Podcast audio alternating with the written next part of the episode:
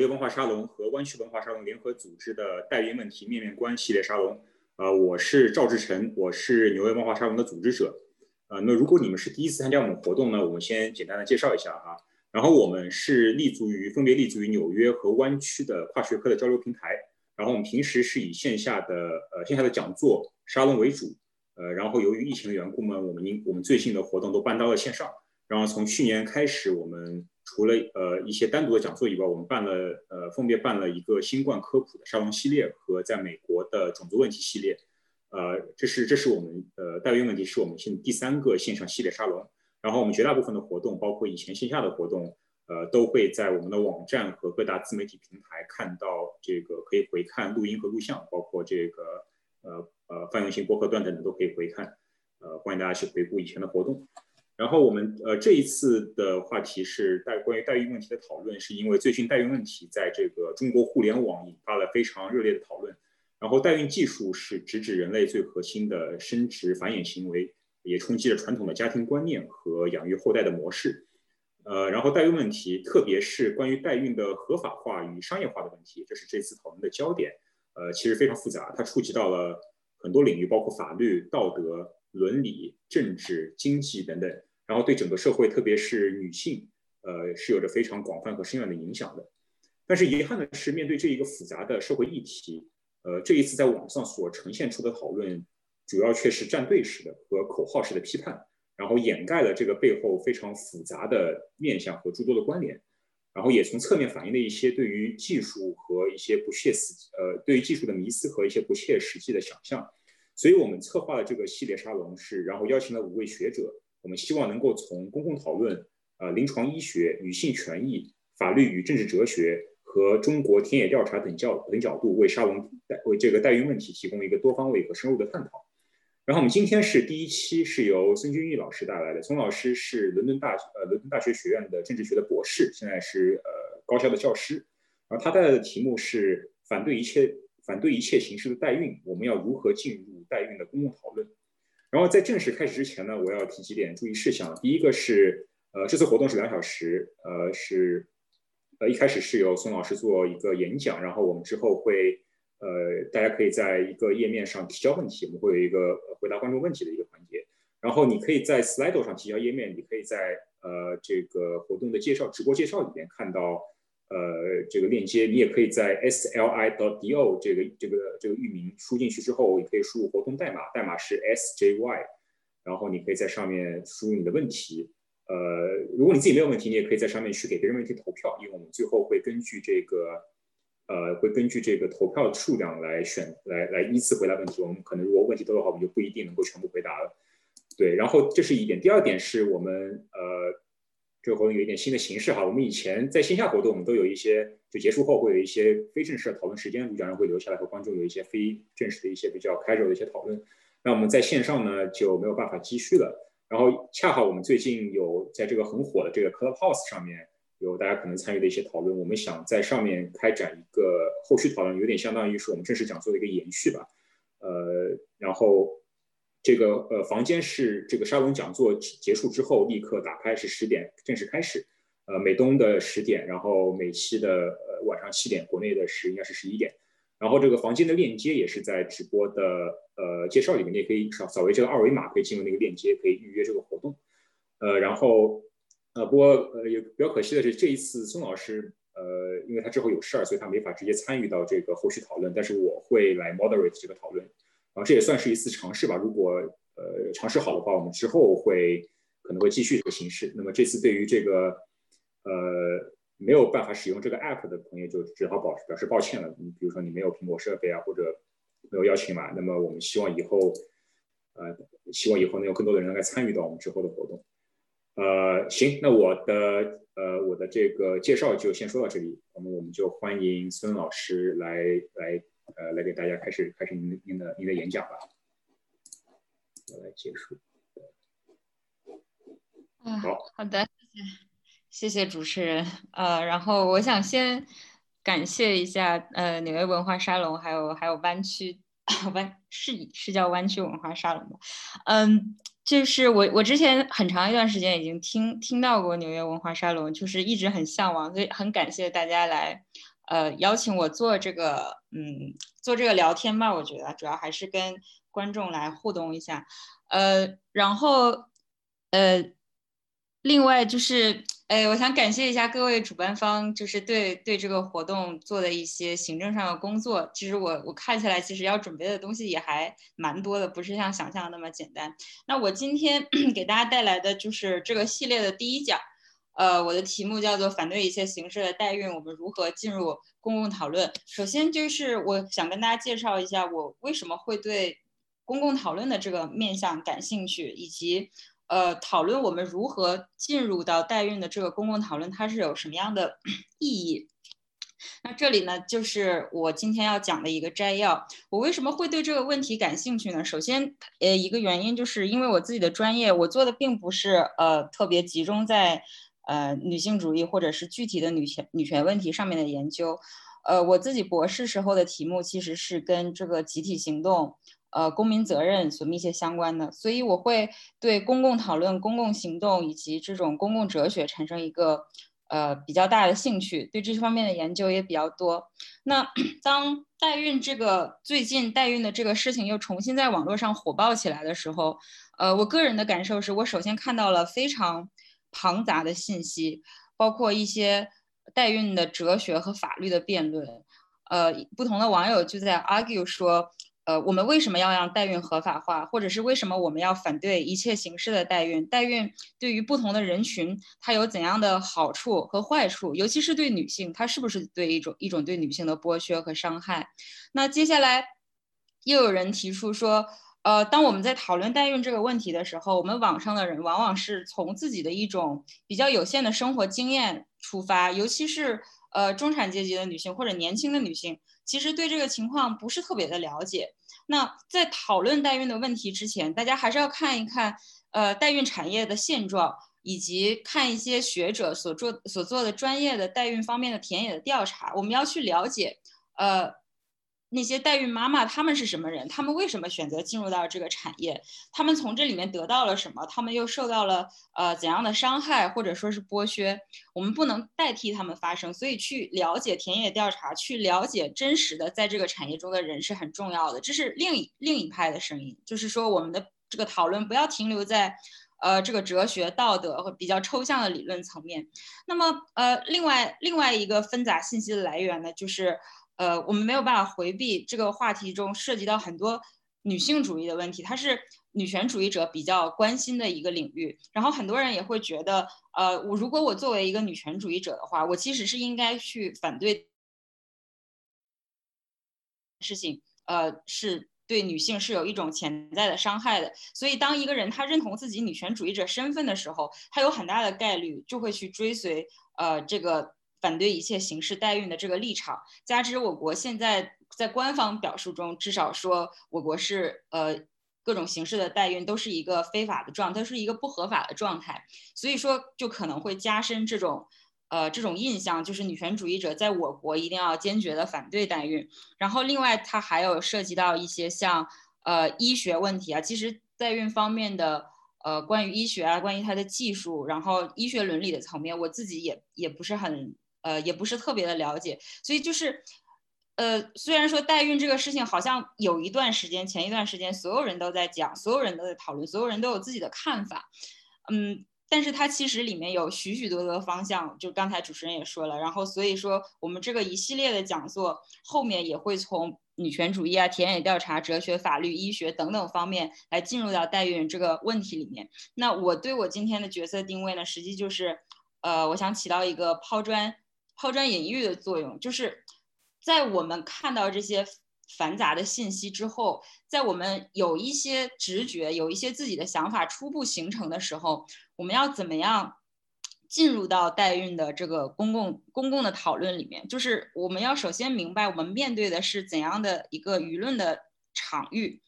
嗯，就是在我以前带学生上课的时候呢，就是代孕啊，或者是一些。呃其他比较灰色地带的产业合法化这个议题是经常会出现在课堂上面的。那如果这是一门理论课程的话，呃，通常情况下老师会带学生先明确一个研究的问题，比如说代孕或者说商业代孕是否应该合法化，然后阅读比较双方的观点，最后给出自己的思考。但是公共讨论就像。就像我在开头说的，就是我我对它很感兴趣。它是其实是一种公共的行动。当每一个参与到公共讨论里面的公民，其实都是或多或少怀有着一种改变现状的意愿，或者至少他要为某一种现状进行一个辩护，他要让自己的言论对这个周围的世界产生一个影响。那同时，讨论者的身份。在公共讨论中也是非常重要的。它不是课堂中那种非常平等的，大家清一色的都是一个简简单单的发言者，就只用自己的理性，呃，只用自己的这个思辨能力来对已有的材料和各方的观点进行一个加工和思考的这样一个过程。那这也就是，呃，这个就是公共讨论和一般的理论讨论之间一个很重要的区别。呃，所以我希望在接下来的这一段时间。呃，能从公共角度、公共讨论的这个角度，呃，跟大家一起来看，我们应该顺着一个怎样的线索，呃，去了解我们反对的人在说什么，我们支持的人他又在说一些什么。那呃，摘要部分就是这样。今天我主要是从四个方面，呃，来说这个问题。首先就是，呃，简单的说一说引起了这一次关于代孕讨论的明星代孕风波，也就是郑爽和张恒的事件，以及现在的。呃，国内的呃地下地下代孕产业一些基本的情况，呃，然后我接下来想进入到一个呃稍微具体的问题，就是说网上有一个 tag 是很火的，叫做反对一切形式的代孕，很多人都会在发言的时候带上这个标签，呃，也是微博上面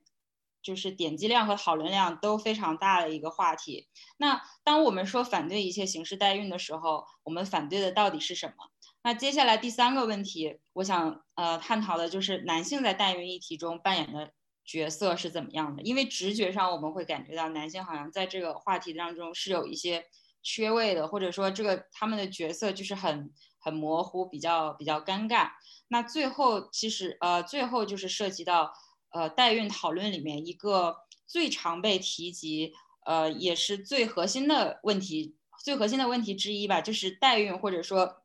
我们更集中的把注意力集中在商运代孕上面，这个是否是应当被合法化的？这个事情是形成了一个正反双方，呃，大致是势均力敌的这样一个一个辩论。那呃，最后这个部分其实是帮我前面做一个总结，然后但是关于这个合法化的辩论，我我相信那个林瑶老师在接下来的时间还会有一个更细致的讲解，所以我今天主要的目的是把。这个辩论大概的样貌呈现出来，而不是进入到其中的某一方，对他们进行一个非常详细的辨析。那这是今天我大概呃在这个讨论里面，我要呃我要。跟随的这样一个轮廓，那首先就进入到第一个问题：明星代孕风波与地下产业的曝光，选择代孕的人他们后来都怎样了？我们知道这一次代孕的问题是由于明星代孕曝光而引发出来的。啊，郑爽和张恒在美国通过中介代孕中介分别代孕了两个孩子，但是在这个代孕妈妈怀孕差不多七个月的时候，他们感情和关系都出现了问题，于是双方包括双方的父母就开始商议这个孩子如何解决。然后在这个对话录音中，郑爽她说说过一句“打不掉，烦死了”。她这样的一种表述，和郑爽父母想要将孩子送养的这个打算，就在瞬间直接引爆了公众的愤怒。这起明星代孕风波可以说是第一次让公众看到了一个细节非常丰富、情节非常充实的案例，而不是以前的那一种以想象为主，或者是比较多的数据调研的这些群体群体案例的集合。然后也将代孕。它会产生的一些伦理问题，比如说这个孩子如果之后你后悔了，不想要他了，孩子的权利是是要如何应对？不同的社会对这个孩子，呃，收养这个制度有一个怎样的安排？就是涉及到这样一些。呃，伦理的问题，它也摆在了公众的眼前。那公众的第一反应呢，就是我们，就是我刚刚说的，是一种爆炸式的愤怒。这个当张恒爆料之后，很多人第一反应就是所谓的，呃，打出了“代孕必死”这个这个短语。呃，我也是后来查到“代孕必死”，它其实就是“代孕必死”一种呃谐音的说法，可能是为了规避审查，所以采用了这样一种谐音，就是呃，B I S S 这个用用英文拼用拼音拼出来的。我感到比较有趣的是，这个非常短小有力的短句里面包含着一种决心，一种对选择代孕的人一种绝不宽容的态度。但是这种态度究竟意味着什么？我感觉它背后的意涵又是非常不清楚的。这种坚定的态度和不清楚的内涵之间是形成了一个很大的反差。啊，随后郑爽也经历了大规模的脱粉啊，然后各个合作方宣布终止与他的合作，在他近乎社社会性死亡的时候，这个时候官方的媒体和一些官方机构也也出现了，将他定性为劣迹艺人，然后表态说不能再给予他任何这个商业和登台的机会，然后。呃，随后央视啊、中央政法委都通过微博再次重申，我国禁止以任何形式实施代孕。然后，我国禁止以任何形式实施代孕这句话也成为了一个呃微博微博的话题。然后，我记得好像是上了热搜吧，或者很多人也依然会用这个这个 tag 和反对一切形式的代孕那个 tag 一起，呃，加在自己的微博发言之前来表述自己的观点。嗯，然后就是说，无论是从公众自发的抵制、商业合作伙伴的避险行为，还是官方表态封杀这三个层面，哪一个层面来看呢？就是对郑爽的惩罚是非常的严厉。但是其实郑爽错在哪里呢？如果我们现在回忆一下的话，他还是呃，就是不清不楚的。其实郑爽这件事情之前呃一段时间里面。呃，之前一段时间里面，舆论中反对代孕的声音其实一直不小。我感觉在网络女权社群中，代孕其实是一个呃敏感的红线。一些网络的大 V 常常因为陷入支持代孕的传闻而遭到抵制和谩骂，其中包括很多专注在女权思想啊、女性健康、亲密关系这方面的博主。他们在这个领域里面，其实呃享有。蛮高的声誉，但是有的时候他们就会因为自己一些关于代孕的言论而陷入一些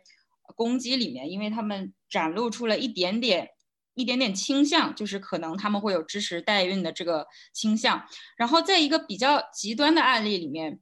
呃，我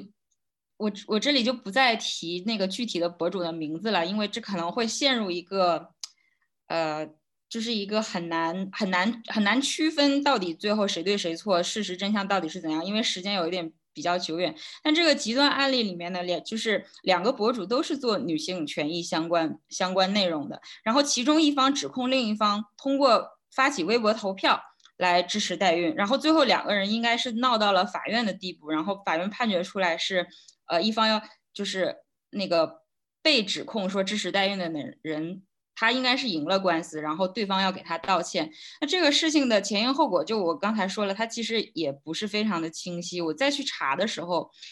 看到那个网络痕迹，其实是双方和双方的粉丝依然在各执一词。一方说：“我肯定。”没有支持代孕，我没有这样说过。我当时做的仅仅是怎样怎样怎样的事。然后另一方就会说，你你做了这些事情，其实就代表你已经有这种倾向了。然后其中一个比较实锤的提到的就是在微博上发起了投票。那提到这个案例，我想说的就是对代孕的反对反对声浪，其实在一定范围内，就是我刚刚提到的。呃，我们姑且称之为网络女权的社群是非常强势的。它强势到什么地步呢？就是支持代孕，即使即使是一个非常严重的指控，有一点点的苗头，即使是一个不正规的网络投票，也可以成为一种证据，然后就会可以成为网络攻击的这么一个点。呃，然后郑爽这件事情出事以后呢，呃，郑爽这件事情出事以后。就是徐静蕾早年间一段提及代孕和代孕的采访，那个视频也被翻了出来。呃，徐静蕾冻卵的事情其实并不是今年才被爆出，她之前甚至是徐静蕾这个演员人设的一部分，是她被赞许为呃独立女性，就是一个思想比较开明，然后比较重事业的女性。呃，他的人设的一部分。然后早年间这是一个正面的新闻，然后也有很多人呼吁说啊，女性确实应该给自己留下一个后悔的机会。然后就是徐静蕾好像仿佛是一个榜样性的人物，然后也没有人去深入的思考，呃，冻卵和代孕之间的联系。但是当今年这条旧闻被翻出来之后，徐静蕾其实也遭遭到了很多的这个负面的风评。然后如果你仔细去看采访的原文的话，其实她本人只是明确说自己。已经冻卵，但是他没有选没有很明确的说自己会选择代孕生子做一个表态。他的态度其实，在那个视频里面是非常模糊的。他说的是他周围的人，呃，做了如何如何的选择。他说我周围的人只是一个，嗯，蛮多的蛮正常的选择。但是仅仅就是这样一个表述，很多网友会认为说，那徐静蕾依然是应当被批评的，因为他。态度比较模糊，因为他选择了冻卵，那么之后他大概率的也可能会选择这个代孕服务，如果他有这个需要的话。所以这个例子也再次说明了，就是在这一次代孕。热议里面，代孕的反对派其实对代孕这个话题是非常敏感的，是不希望有任何一点苗头、任何有一点口子开开的，就是有任何一点的可能性，都会让人产生一种仿佛合法化这个进程就要开始了的感觉。即使是口头表示说，或者是可可疑的这种倾向，都会遭到非常严厉的批评和反驳。呃，而且在徐静蕾这个案例里面。呃，就是你也可以看到，这是一段很多年以前的视频，它这个溯及既往的效力也是非常之强的。那与网络舆论相相矛盾或者是相对立的是，呃，代孕的地下产业其实几乎没有被线上的这些舆论所触动。嗯，就在。郑爽、张恒这件事情曝光前不久，澎湃新闻曾经报道过一个新闻，标题叫做“首个遭代孕退代孕客户退单女童无法上户的事件”。但是在我准备呃这个嗯准备这个沙龙的那一天，我去查了一下这个新闻，它原始的转发量只有六千八百零四条，评论是七千七百九十六条。就其实对于这个特别真实的关于普通人的呃代孕的问题。只其实也也不是很普通人，就是不是这种明星的问题，大家好像又，嗯，热度又好像有一点点散掉。然后打开他的评论，你会发现，按照热度排序的前几条评论都提到了应当惩罚代孕妈妈和代孕机构。呃，这个其实也印证了我刚才讲的，在这个网络的这个环境之下，代孕是一个非常敏感的事情，支持代孕它是一种污点。呃，然后。值得一提的是，就是这些热评里面对代孕妈妈的道德评价其实也是非常负面的。因为她在怀孕期间，这个新闻提到一个细节，就是代孕妈妈检测到了梅毒，然后并且出售了孩子的出生证。嗯，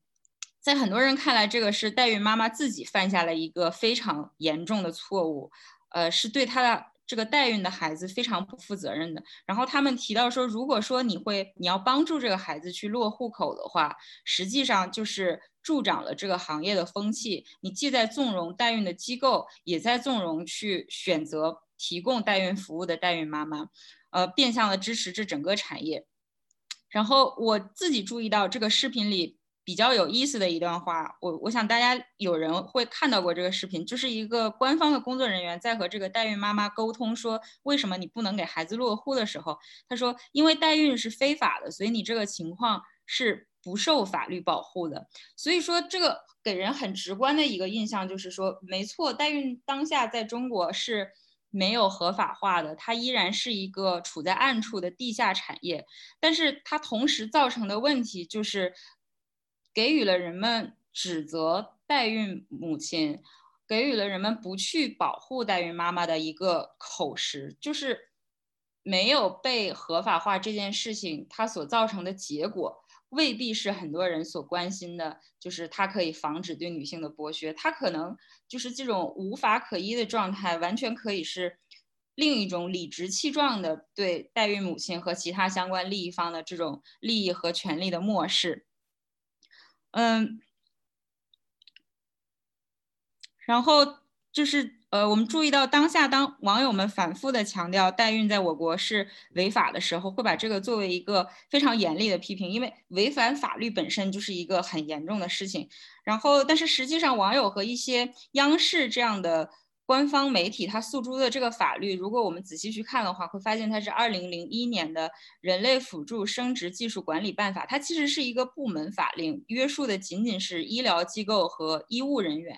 然后这个违法的代价还仅仅是行政处罚和罚款为主。相对于代孕产业的收益而言，这个成本其实是呃并不高昂的。然后在财新曾经财新网曾经做过的一个关于代孕的报道里面，它总结出中国当下。代孕的这个现状，就是呃，我我打在屏幕上的这个这八个字：法律不禁，呃，政府不许。其实就是刚才说的这个法律的这个中间，它有很多空缺和模糊的地带。然后，二零一五年的时候，也有很多网友注意到，并且后来这件事情被反复提及，反复提及到这样一个修正案，就是《人口与计划生育法》的修正案，它里面删去了禁止代孕这个说法。这个到底意味着什么？其实到现在，嗯，呃，如果你大胆一点的预测，你你你可以想说，这个是不是代孕的合法化正在走一个程序？但是好像关于合法化具体要怎么合法的讨论和这个倾向也没有听说太多，所以这个禁止代孕这个删去到底意味着什么，就给很多人留下了就是呃一种比较悲观的猜测吧。然后金视频曾经做过一次，也是一次关于国内代孕产业的暗访，他是联系到了这个产业内部的工作人员，然后这个工作人员他很明确的。回答说，提供代孕服务确实是非法行医，但是不涉及刑法。呃，如果说要涉及刑法的话，那就没有人敢做了，因为成本太大了。然后除此之外，除了中国的这个呃存在的地下产业之外，还有一个呃就是比较富裕的阶层，他们可以选择的代孕途径吧，它同样属属于灰色地带，就是跨国代孕中介，这个也是比较也算是比较活跃的一个嗯。代孕的产业的一部分，因为有的时候你会发现在微博上面，或者是在一些 A P P 软件里面，你会发现它的这个广告，至少这个广告是，也许你不是那么容易找到，但是其实它也是这个广告也是可以在呃可以在做的。然后就说回到最开始。呃，激起这个代孕讨论的郑爽和张恒事件，他们这个事件出来之后呢，他们的这个代孕机构也出来接受了采访。呃，我现在不记得那个采访他的媒体的具体的名称，但是它是一个官方，就应该是有检察院背景的一个一个媒体。呃，如果这个细节记错了的话，大家可以稍后来纠正我。但是我记得这个媒体是有一些官方背景的。如果你看了这个采访的话，你其实会觉得这个访问比较像一个软广，因为这个机构的负责人他曾经在国内经营过一个机构，但是后来呢，国内的这个因为呃涉及到一些法律的问题，他还是没有开下去，然后他就开到了国外。然后他在接受采访的时候，为自己的机构提供了很多的辩护，比如说，在他提供服务的当地，也就是美国是合法的呀。美国对于嗯代孕的态度其实是很积极的呀。然后对于整商代孕商业化整体的一些辩护，比如说呃这个什么生育人口啊，提高人口素质等等这一些，当然这是他单方面的说法。然后他特别提到了一些他们所提供的服务，这个服务里面比较。惹眼的一项就是它也也是可以提供性别选择服务的。那对于这些跨国中介，法律应该如何应对？应该可以说，甚至连部门法令都没有。然后在这个呃有官方媒体的，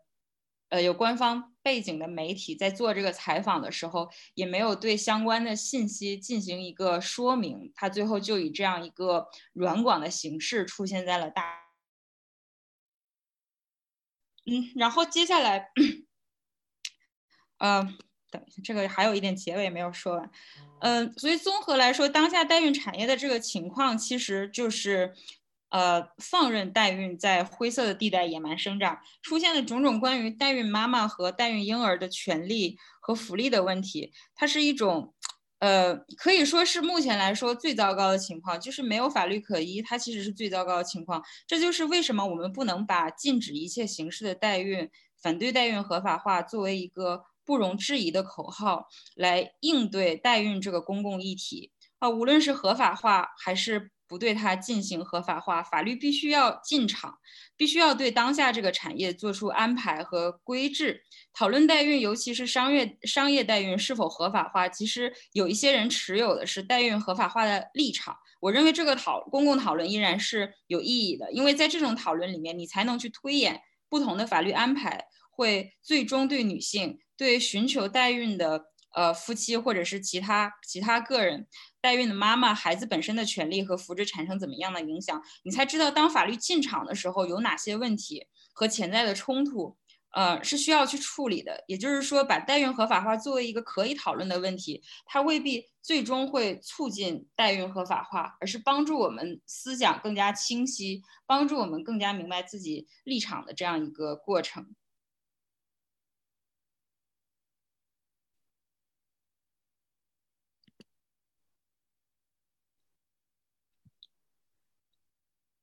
然后接下来我们就进入一个更加具体一点的问题，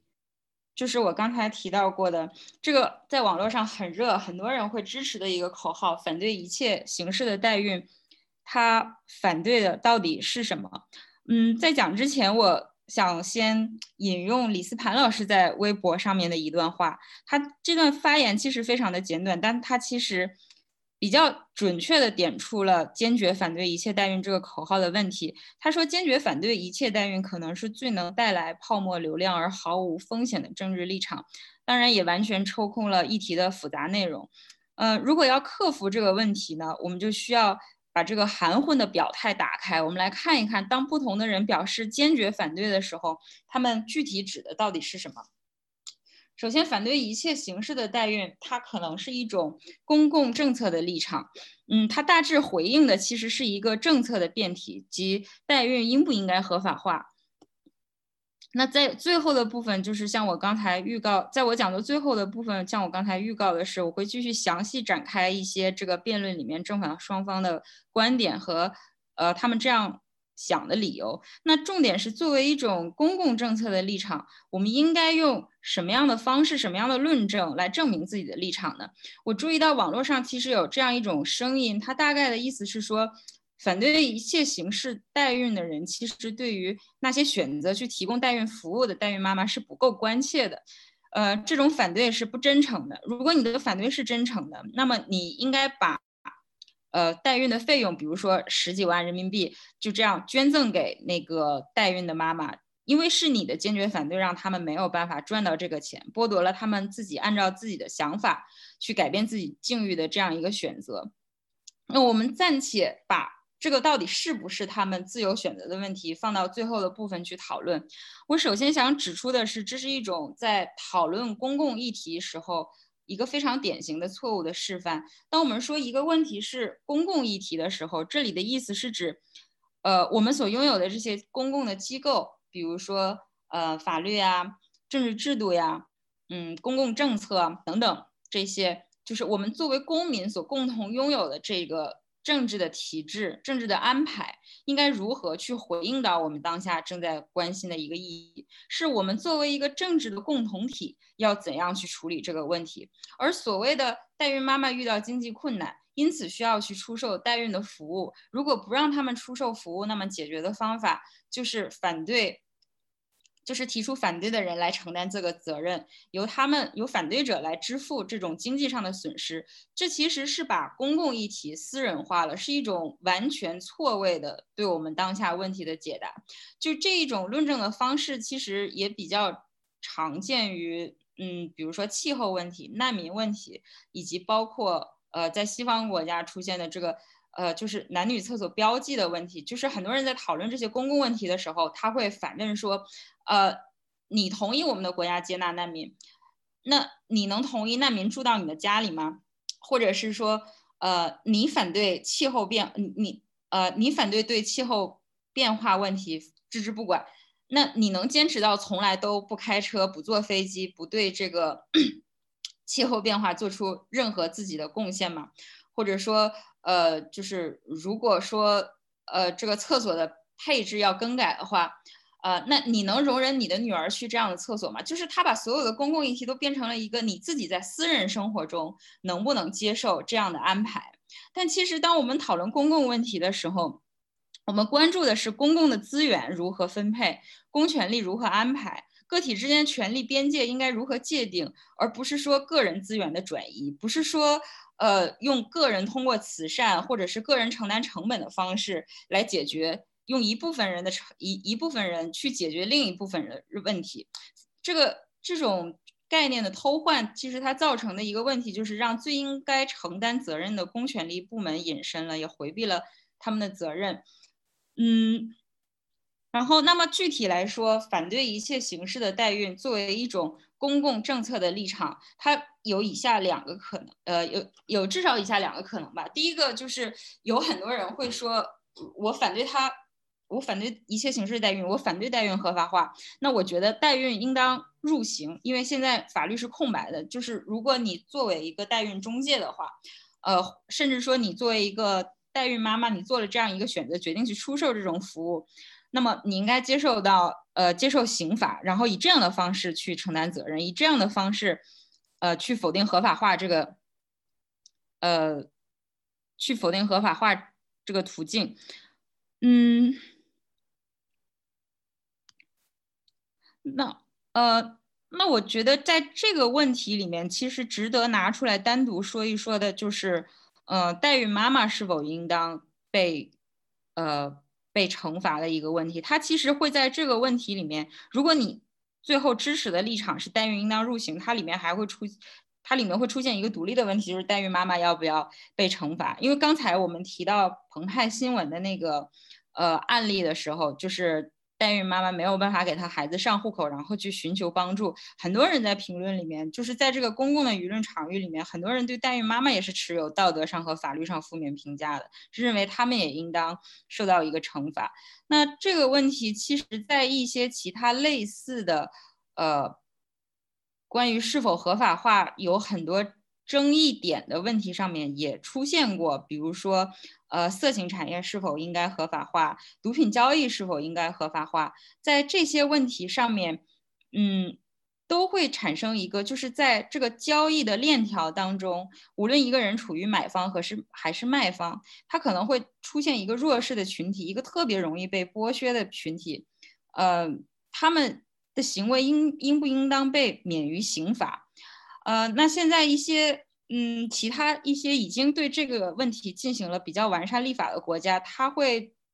比较普遍的一个做法，其实就是这些群体，比如说呃受到胁迫、控制、遭受贫困，然后甚至本身他就是人口买卖受害者的性工作者，他的这些行为是去罪化的，即使整个产业没有被合法化。那也就是说，如果说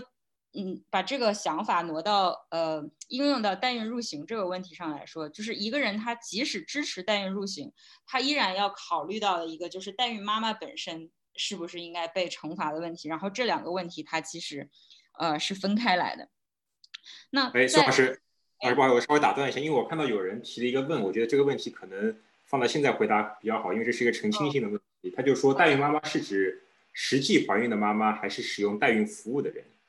哦，是出售代孕服务的那个人，就是实际怀孕的。嗯，好，谢谢，谢谢，就让就澄清一下，以便有以防有人还不太了解这个概念。好，谢谢您继续。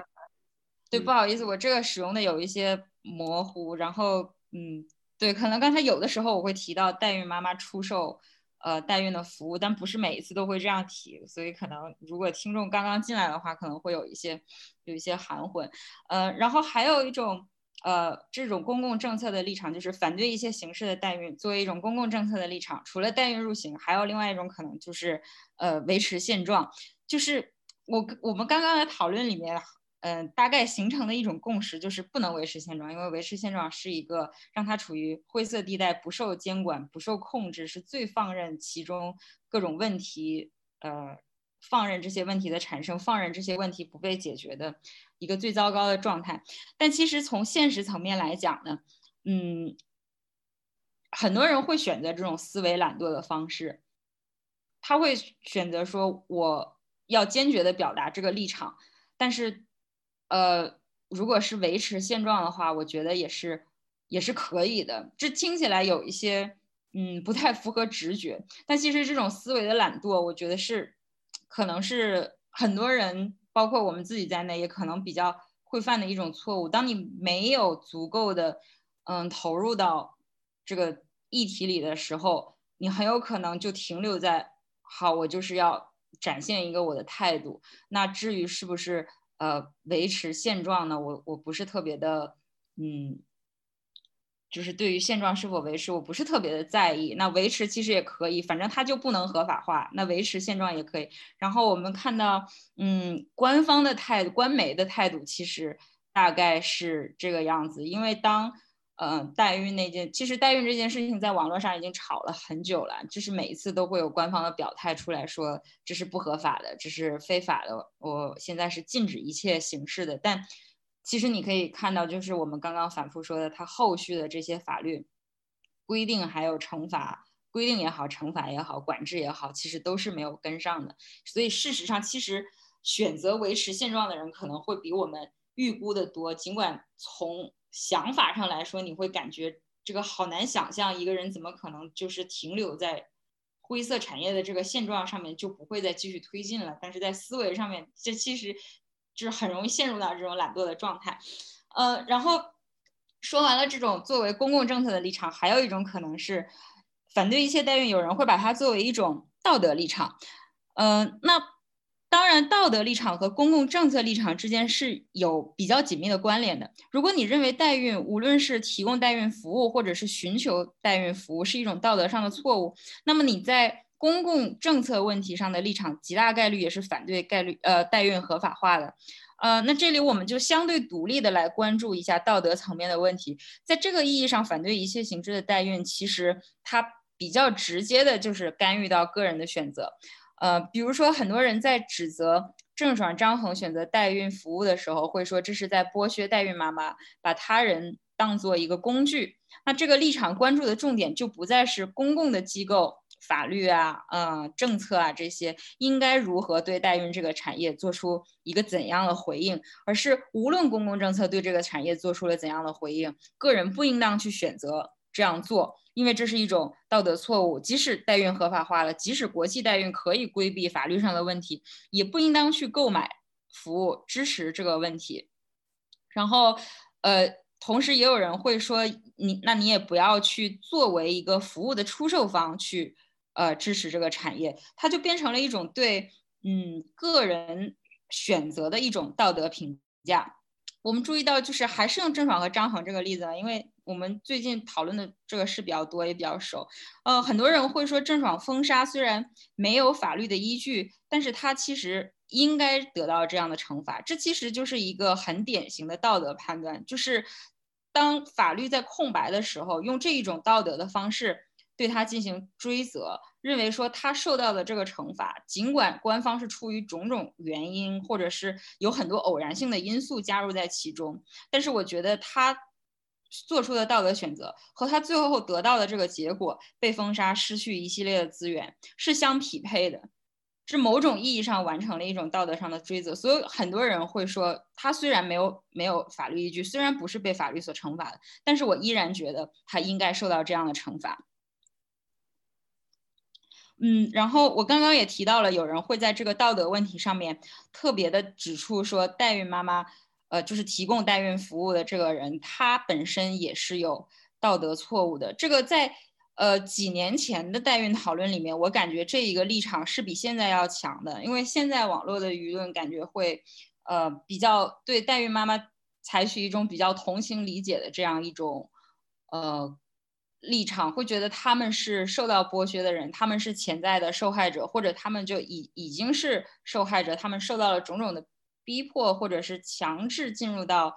这个产业里面，所以说他们也没有办法。但是在几年前，呃，是存在一种呃对代孕妈妈的一种污名，呃，会认为这是一种对自己尊严的放弃，一种对自己尊严的侵犯，一种与男权社会的合谋啊，或者是自甘堕落。这其实是一种呃有一点类似对性工作者的那种污名化，但是就中间还是有很大差别。但其实我想说的是，它其实还是一种。呃，污名化，嗯，那刚才在呃澎湃新闻的那个案例里面，它其实也有出现，因为呃，它它以一种很隐蔽的形式出现，就是说它没有直接去指责代孕妈妈说具体是因为什么什么什么样的理由。我觉得代孕妈妈在道德上也犯了错误，而是她去追溯说代孕妈妈在道德上是不完美的，比如说她感染了什么什么样的疾病啊，呃，她出售了孩子的出生证啊，所以她让孩子后续的人生产生了一系列的麻烦。就是，嗯，总体来说，就是代孕妈妈，即使我可以认为你是一个受害者，你也是要一个比较完美的受害者，我才能接受你在这件事情上是没有责任的。那这个就是。呃反对一切形式的代孕作为一种道德立场，在舆论场里面大致的观点。嗯，还有最后一种是最有意思的，我觉得就是反对一切形式的代孕，也有人会把它作为一种呃解构。严格来说，这个立立场不能取它字面的意思，嗯，但是我觉得它很有趣，可以展开来说一说。就是它背后的意思，其实是因为怀孕生产是女性独有的一种能力，所以即使是未使用代孕技术，呃。之的这种生殖行为，它本质上也是代孕，是女性在替男性怀孕。即使是在一个婚姻关系里面，其实你们已经组成了家庭，或者你们彼此有比较深的这种呃情感上的羁绊，那只要是怀孕生产的这个过程，它其实都是一个女性代替另一个男性，呃，代替男性怀孕，然后生下一个孩子，然后两个人共同拥有这个孩子。那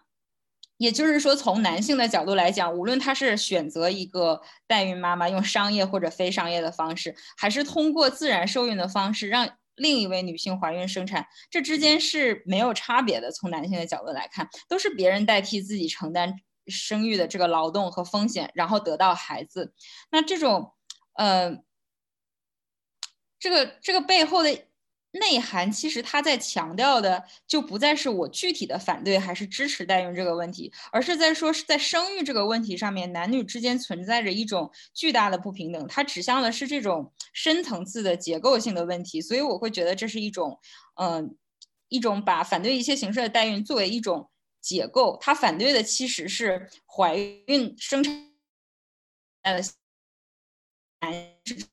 最大的受益者，呃，大家可能会注意到微博上面有人询问过郑渊洁如何看待代孕这个问题，然后郑渊洁当时的回答是，大概是我也是通过代孕来到这个世界。这个当然不是说郑的父母他使用了这种技术，而是他也诉诸了一种广义的代孕概念，是要指出女性在这个过程中有巨大的劳动和付出。然后这个回复呢，呃，这个回复就得到了很多的很多的赞美。嗯，然后这种解构它其实，嗯，对，就像我刚刚说的，它指向了一个更深、更深层次的性别问题，已经不仅仅局限在新的医疗技术的应用伦理这个范围内，而是开始去质问我们整整体的性别结构，进入到了呃一个更为抽象的层面，来对这个呃性别之间的。嗯，权力结构进行一个质问，那是不是一切的怀孕都是代孕呢？我认为这个是一个可以讨论的问题。虽然说郑渊洁他，嗯，他本身这个答复得到了很多人的赞美，认为他作为一个男性，他确实有关切到女性在呃生育劳动里面的付出和遭受的不平等的待遇。但是这个问题本身。是可以讨论的，并不是说男性说呃不承认我是通过代孕来到这个世界上，他就会，呃他就是一个呃否定女性付出的一个人，不是这样。我觉得通以就是不是一切怀孕都是代孕，这是本身是一个呃可以讨论的问题。但在讨论这个问题的时候，我们应当对概念有一个很明确的区分，就是这里所说的代孕，一切怀孕都是代孕的代法。法化辩论中所说的那种通过使用辅助生生殖技术来进行的代孕，所以最好不要把两个问题掺杂在一起讨论，否则它就可能会得到一个呃错误的结论。嗯，对。然后我自己感觉。嗯，因为这个问题其实很复杂，我也没有办法把它特别展开详细的来讲。我自己感觉是，如果你认为说一切怀孕都是代孕，如果你赞同这种想法，这种这种想法可能会，呃，抹杀掉女性在生育问题上的这个主体性。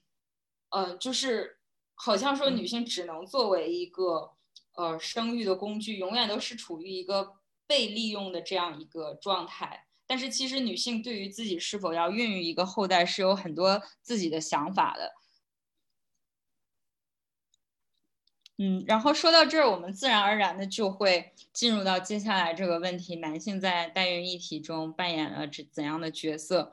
嗯，从现状上来看，就好像男性是非常容易隐身的。比如说刚才我在谈到明星代孕争议的时候，我说的都是。呃，郑爽和张恒代孕，郑爽和张恒怎样？在这个，在我准备材料的过程中，我其实也特别的需要提醒自己把张恒带上，就是不要单单说这件事情是郑爽代孕，因为这是一个呃两个人共同决策，两个人进行的共同行为，它并不是郑爽一个人的行为，它是张恒和郑爽两个人作为一个嗯集体的主体在行动的这样一个行为。那在其他的案代孕案例里面，其实也是这样，男性是很容易隐身的，代孕容易被简单的理解为一个女性去承担另一个女性生育的痛苦和成本，然后通过这种承担来获得报酬的这样一件事情。那在选择代孕这个抉择上面呢，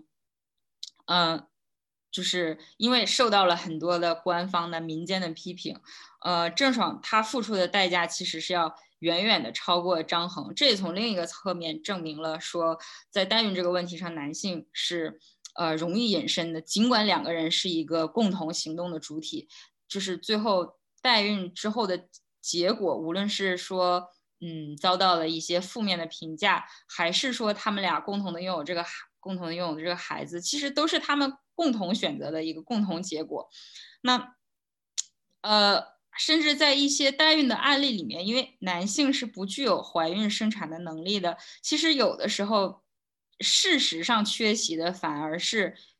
女性。这个指的就是，呃，孩子社会意义上的母亲，就是男性他可能会独自一个人去选择代孕服务，然后从购买卵子开始，一直到呃选择一个代孕妈妈代孕自己的孩子，这个这个呃过程完全可能是男性一个人。呃，来完成的。如果大家有印象的话，就嗯，一年前还是两年前，曾经曝光过一个行贿啊，行官官员行贿受贿案。然后在这个行贿的呃贿赂里面，就包括了嗯两个代孕得到的孩子。你可以看到，在这个过程当中，其实是没有女性，没有所谓的母亲，就是 参与在社会意义上的母亲参与在其中的。他就是，对，就是无论行贿者还是受贿者，他们都是。都是男性，只是通过代孕中介，然后得到了两个孩子。对，所以就，对，就是有的时候，当我们去想象代孕到底是一个什么样的情况的时候，它其实，呃，跟现实之间是有一个这样的差异。那当谈到这一点的时候，就还要谈到网络上关于代孕的讨论。关于男性是隐身的既得利益者之间，这之间下面还有一个子话题，就是男性同性恋生育的问题。呃，就有一些年轻的女性，我观察到比较多是年轻的女性会对呃同性恋群体选择代孕这个选择特别的敏感，甚至会发展到一个比较极端的情况，就是说，因为男性同性恋的夫妻是没有办法生育小孩的，如果说他们要选择生育的话，就只能通过。代孕，所以如果同性恋婚姻合法化的话，就会导致代孕也顺带合法化，或者说男性同性恋在推动同性婚姻呃平权的时候，他其实下一步就是要进行代孕合法化的这样一个操作。我觉得这样一个呃逻辑，它其实。比较滑坡，呃，为什么比较滑坡？我不是说呃男性的同性恋不会拥有，不会去做这样的尝试，或者是有这样的需求，因为事实上就有，而是说，呃，从数据上来看，因为异性恋异性恋的数数量是是很多的，其实对于大部分选择代孕服务的所谓的客户来说，很多还是呃占占大多数的还是异性恋夫妻。是尤尤其是没有呃没有生育的人，没有生育能力的异性恋夫妻，他们会选择代孕的服务。那我觉得这个问题在于说，不是同性恋会不会，而是你为什么对同性恋这个群体产生了这样一种要求，会对他们进行额外的审视，就是在所有的群体里面，嗯，不同人的群体里面都会，呃。都会有这样的需求产生，但是你独独要求男性同性恋的群体去证明我们这个群体完全没有这种，嗯，完全没有这种需求。我们这个群体即使推动婚姻平权，也是要和代孕之间来做一个切割，所以就是其实是对不同群体之间一种，嗯，不平等的对待。呃，我的看法是呢，就是，嗯，一定程度上我可以理解，就是对于。代孕持强烈反对态度的这些女性，她们对这个问题的关切，嗯，但是如果我们要以还是说回到公共讨论当时这个问题，当我们要以公共讨论的形式，呃，来探讨这个问题的时候，呃，你要想到的就是作为一个整体的社会，作为一个整体的政治共同体，我们来。怎样面对代孕这个议题？怎样面对其中利益的相关方，而不是把某一个群体的身份、他们的特征，你观察到的日常生活中里面一些详细的细节，拿来作为一种呃攻击他们的点，或者是呃，对，就是把他们描述成一类特定的人，然后在你的议题中扮演一个嗯比较特殊的这样一个角色，把他们视为一种很特殊的需求这样一个人。呃，我觉得这个是和公共讨论的原则，就是平等的对待不同的群体，之呃不同的群体，这个是有违背的。呃，那么与此相说完了，男性他就是直观上作为隐身的呃既得利益者，嗯，就是我们刚刚说的都是一些个案上面男性容易隐身，那其实男性作为一个整体也是容易隐身的，比如说。嗯，现在有一些国家的呃代孕，它是这样这样一种情况，就是避免对自己事业和工作进行一个影响。一些女性的精英，她会选择去代孕，或者是一些比较大的公司，她会为自己的女性员工、女性高管提供这样一种企业的福利，就是说，如果你选择代孕的话，公司可以为你报销一部分费用，公司可以给你呃买保险，然后很多人就。觉得在代孕的类别里面有有有一部分，至少有相当一部分是啊，这种女性精英，呃，去利用自己的阶级特权去剥削另一部分，呃，阶级层级比较低的女性，利用她们的身体来承担自己所不愿意承担的这个生育的成本，呃，然后然后自己获得这样一个红利，但其实。呃，如果你再退出一步看，你去看一个更加广阔的社会结构的话，这其实是因为不平等的社会现状剥夺了女性在职场中，嗯，平等竞争的这样一个机会。就是生育的成本，它仅仅对于女性是一个巨大的成本。当男性和女性在这个问题上面没有形成一个公平的成本共同分担的问题的时候，那女性的生育对于女性的职场发展，它永远就会是一个。嗯，一个很很重要的劣势，而女性为了弥补这个劣势，做出的呃做出的这样一种个人选择，无论是不生育也好，还是说呃选择呃拿这个公司的福利去代孕也好，或者自己承担成本去代孕也好，这其实你不能把它视为嗯所谓的女人吃女人，或者是女人剥削女人，就是这样一种只把女性放在这个嗯问题中心的这样一种。这样一种视角，你要看到外面一个更广阔的结构，是外面一个更广阔的性别结构，把女性、把不同阶级的女性放到了这样一个关系当中。那这是作为一个整体的男性在代孕问题上隐身的一个表现。那与隐身看起来又相对矛盾的一个事实呢，就是在代孕决策的问题上，一些伦理委员会它又几乎都是男性的。我记得我曾经找到过一张。一张图，它是一个照片，就是关于代孕的伦理委员会的一个合影，那里面几乎全部都是男性。呃，然后呢，在政治领域呢，尤其是我们国家也依然是一个男性为主、女性缺乏代表的一个状况，或者说，即使有呃性别为女的代表，好像我们也不是特别的能信任他们是不是会。从女性的角度，从女性整体的角度来思考代孕这个问题，那就是在决策的领域，在真正的做这些专业的伦理的呃呃伦理讨论的领域里面，它可能还是会存在一个男性被过度代表，呃女性代表太少，从而缺少女性经验和视角的这样一个状况。呃，然后再接下来就是我们日常的生活当中，我们会感觉到我们周围的男性好像是一个代孕讨论问题比较尴尬的利益相关方，因为刚刚我们提到他们，呃，如果你不想让男性隐身的话，呃，你要看到他们既得利益者的身份，看到他们在这个公共讨论中很多时候会被又又会被过度代表的情况。然后在你日常的朋友圈啊、社交网站上面，你周围的男性在谈论这个问题的时候，我发现很多人也会觉得说，啊，就是会用嗯男性的身份来进行一个批评，因为感觉男性在讨论这个问题的时候是在进行男性说教，这个问题就比较像夏天时候比较。呃比较热议的那个女性卫生巾的问题，当时就是有很多男性进入到这个讨论里面，然后女性发现他们对于一些非常基本的东西都不是非常了解。那当男性在进入到女性的关于女性的经验、关于女性的利益这个讨论里的时候，我首先认为他们是有必要进入到这个讨论的。呃，也不是说男性的身份一定会在这个讨论里面，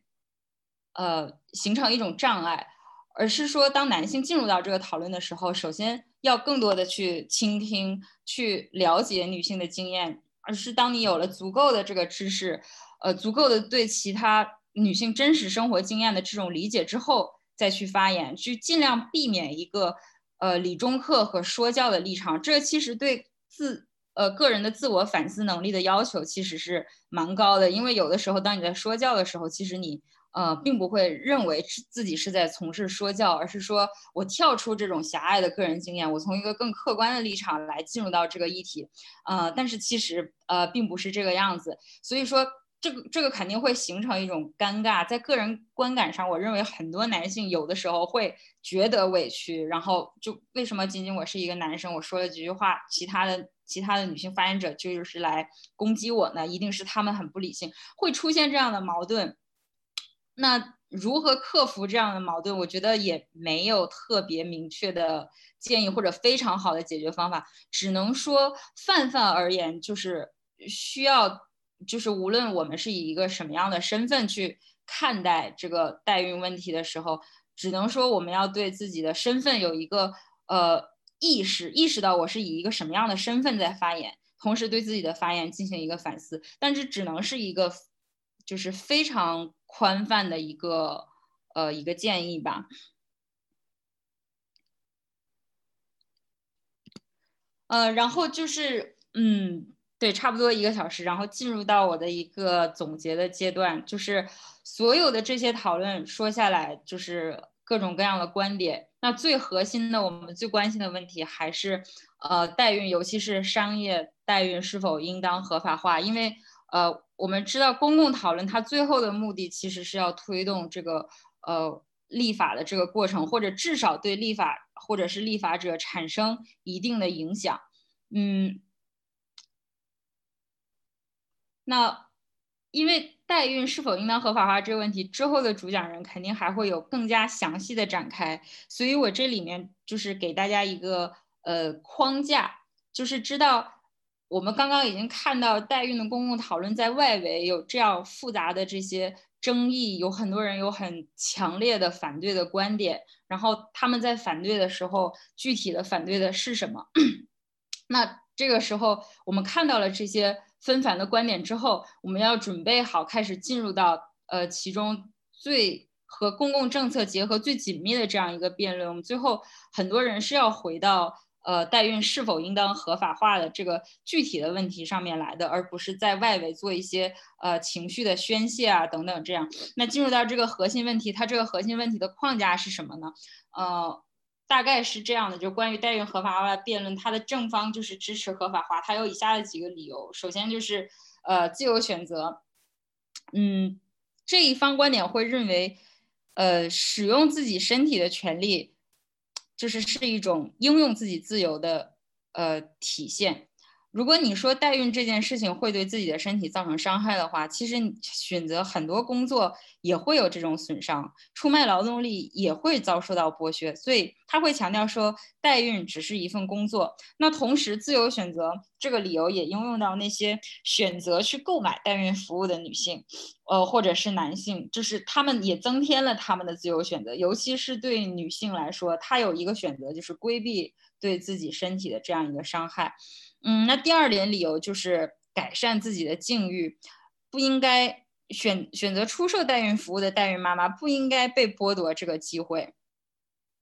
嗯，这是第二个理由。然后第三个理由就是比较嗯现实主义的视角，他会强调说，呃，你把这个事情堵住，不如对他进行一个良好的疏导，因为无论你的意愿是什么，无论你的道德立场是什么。呃，代孕的灰色产业是存在的，这个黑市是存在的。如果你不对它进行疏导的话，它只能形成越来越多的问题。就是只要我们比现状有了改善，就已经是一种进步了。那出台法律对它进行一种规范化，其实是嗯是一个帕雷托改进吧，对各方的利益都有一个促进的作用。呃，其实这种这种理由在呃很多经济学的问题里面，一些采取比较经济学视角的人都会用这种方法去思考问题。就是很多你在想要不要合法化的时候，呃，就是想到他们他们提出的理由，就是说。先把它合法化，然后我们才有法律，然后才可以管理。这是一种，呃，我觉得这可以说是一种思维上的方法吧。但是这个思维方法落实到具体的问题上面，呃，每一个具体的问题能不能得到解决，我觉得这个呃是可以有一定的疑问的。然后接下来第四个理由就是呃生育的权利，嗯，就是因为有一些人选择代孕，他是因为自己没有办法生育。呃，所以他最终选择要通过别人，通过医疗辅助手段，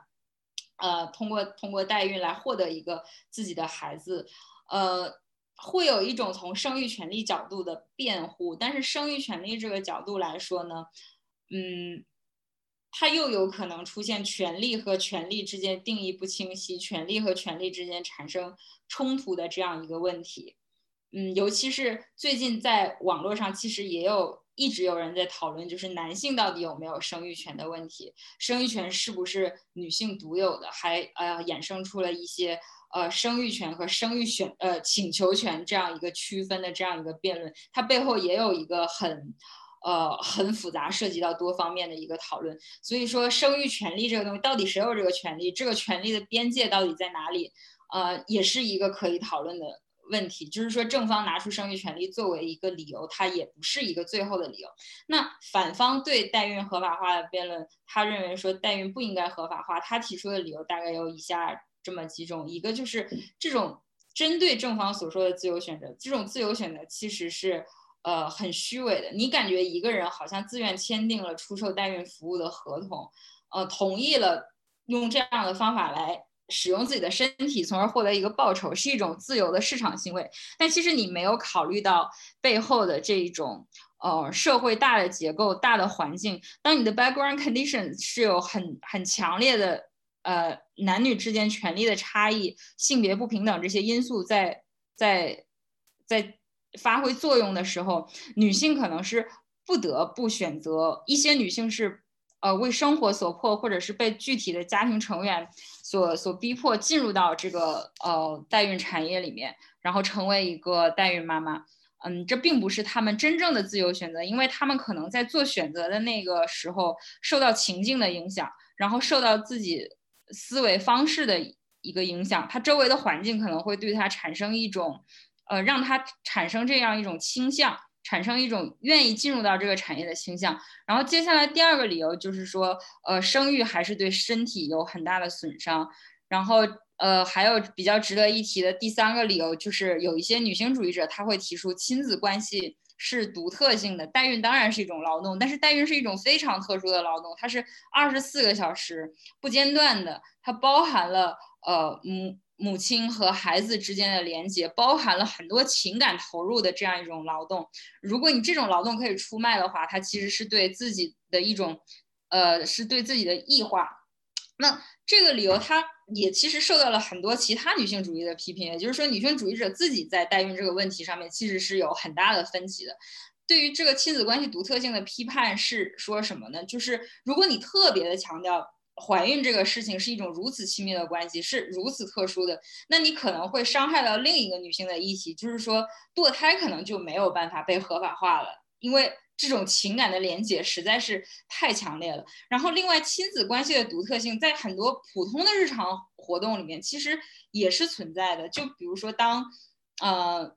呃。就是有一个我我忘了那个哲学家名字，但他提到了说，其实作家和自己所产出的这些作品之间的连接也是很亲密，也是很独特的。但是显然作家在正常出售他们的呃作品，所以独特性本身就是说独特性，不是说其他的那些呃，身体啊，生理上面的这些东西，就是说独特性本身是否足以证明说亲呃代孕制作服务不能被出售，这个是存疑的。然后最后一点就是，经常有人会讲说，呃，市场当然可以买卖很多东西，但是有一些东西我们是不能让它进入到市场的，因为它们太珍贵了。当它们进入到市场被标价之后，一定会产生各种各样的问题。呃，然后。我觉得这个问题之后，那个林瑶老师应该会有更详细的论述。我之前在准备的时候也看到了他，嗯，听了他的一期播客，他他里面有一段话，我觉得呃我印象比较深刻。他说的是，对很多事情市场是不可以交易的，嗯，比如说感情你是不能用金钱来买的，但是。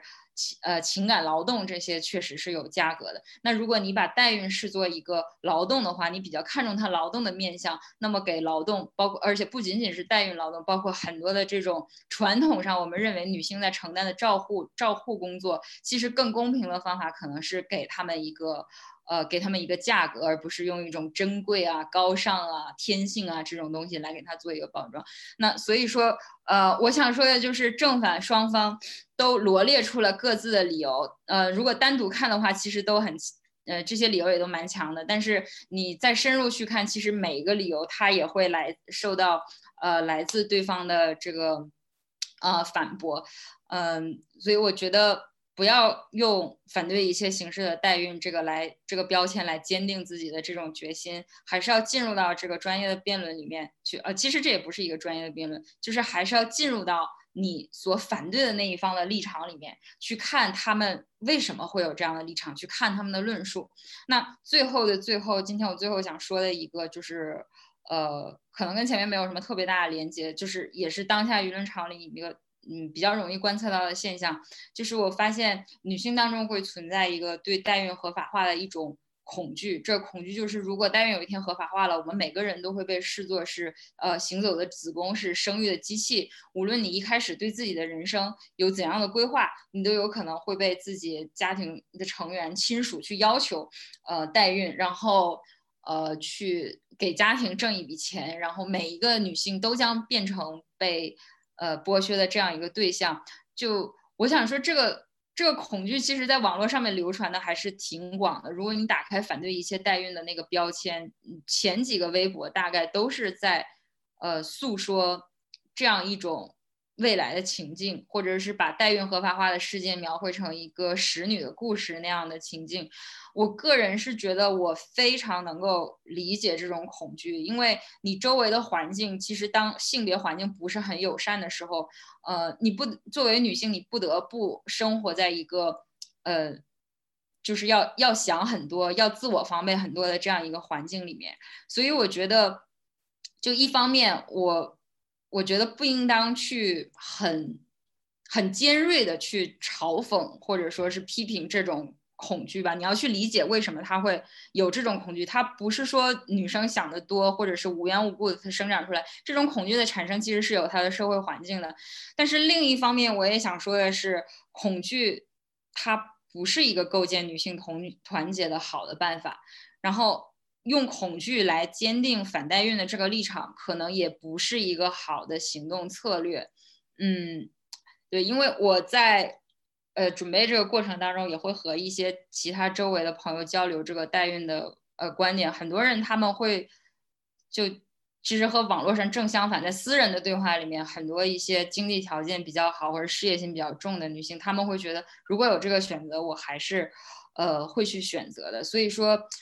就其实用恐惧这样一套行动的策略，并不能很好的把把人团结在嗯你想要推进的议题周围吧。对，这是关于呃代孕合法化的恐惧，我想说的这一点。呃，然后其他一些更加专业的问题，就是更加细节的讨论，包括技术的、哲学的、法律的、女权圈内部的。嗯，还有田野调查一些非常有趣丰富的事例，我就留给之后的讲者。我今天就呃，希望我能给大家提供一个呃，至少框架吧。至少你知道，当你带着自己的立场要走进这个场域的时候，你可能会面对一些什么呃什么样的奇奇怪怪的观点。这些观点他们都是都是怎么回事？就为什么有的时候你看这些很极端的东西，他们为什么会这么极端？啊，对，就是就是这样。嗯，我说完了。好的，好的，非常感谢，非常感谢孙老师向我们展示了一个非常丰富的这个问题的面向。呃，我们那我现在来这个呃 share 一下我这个问题的观众问题的一个屏幕吧。来，对，宋老师，您能不能先结束你的这个 share screen？好的。对，好，我来分享一下。嗯，应该是。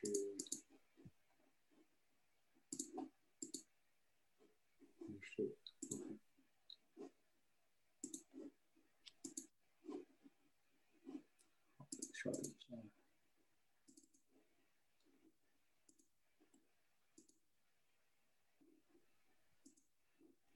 好的，那么我们先按这个顺序来看。第一个问题是，想问一下关于男性同性恋群体的生育权利。老师刚才老师提到，他们和其他群体一样，也有生育的需求，但是需求就应该被满足吗？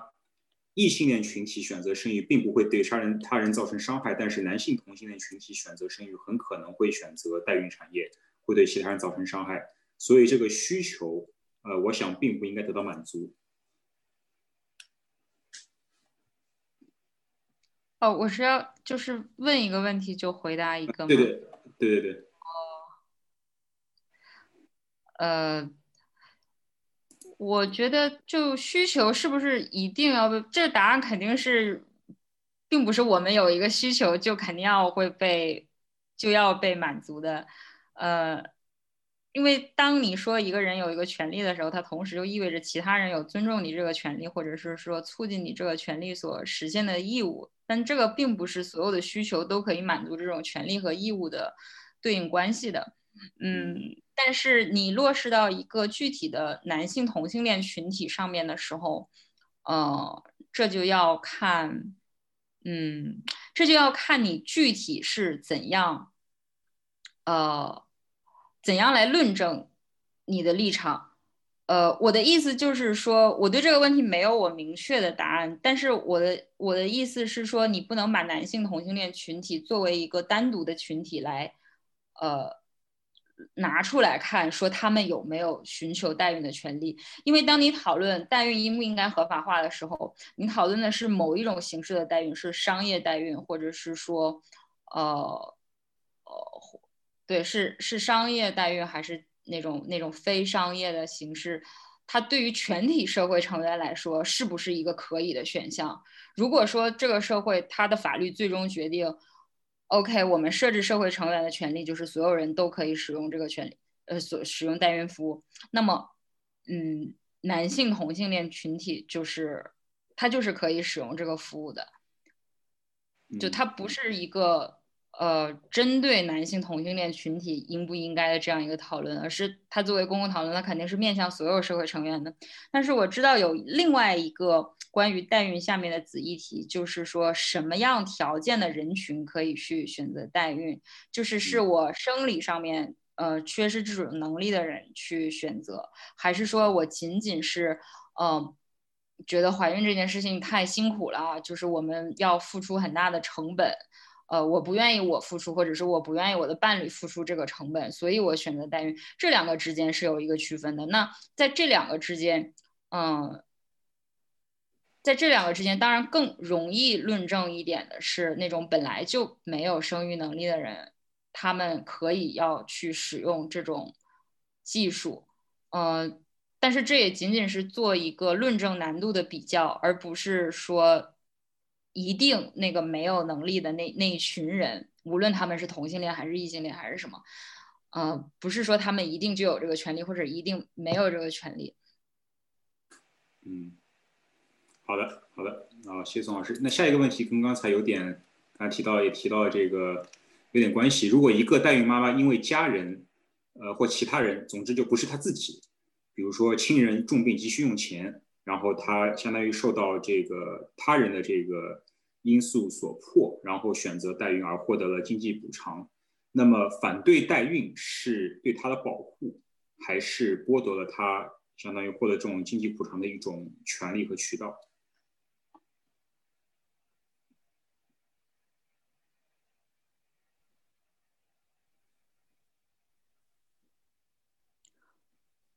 嗯，我自己觉得这个问题就是好具体啊，因为它出现了一个非常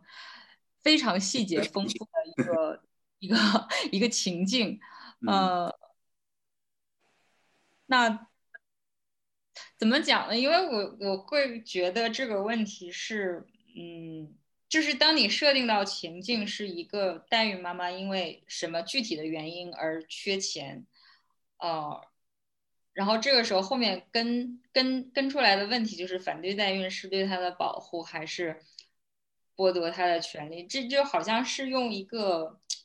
嗯，是你其实是在处理一个结构性的问题，然后去回应一个私人的问题。呃，就是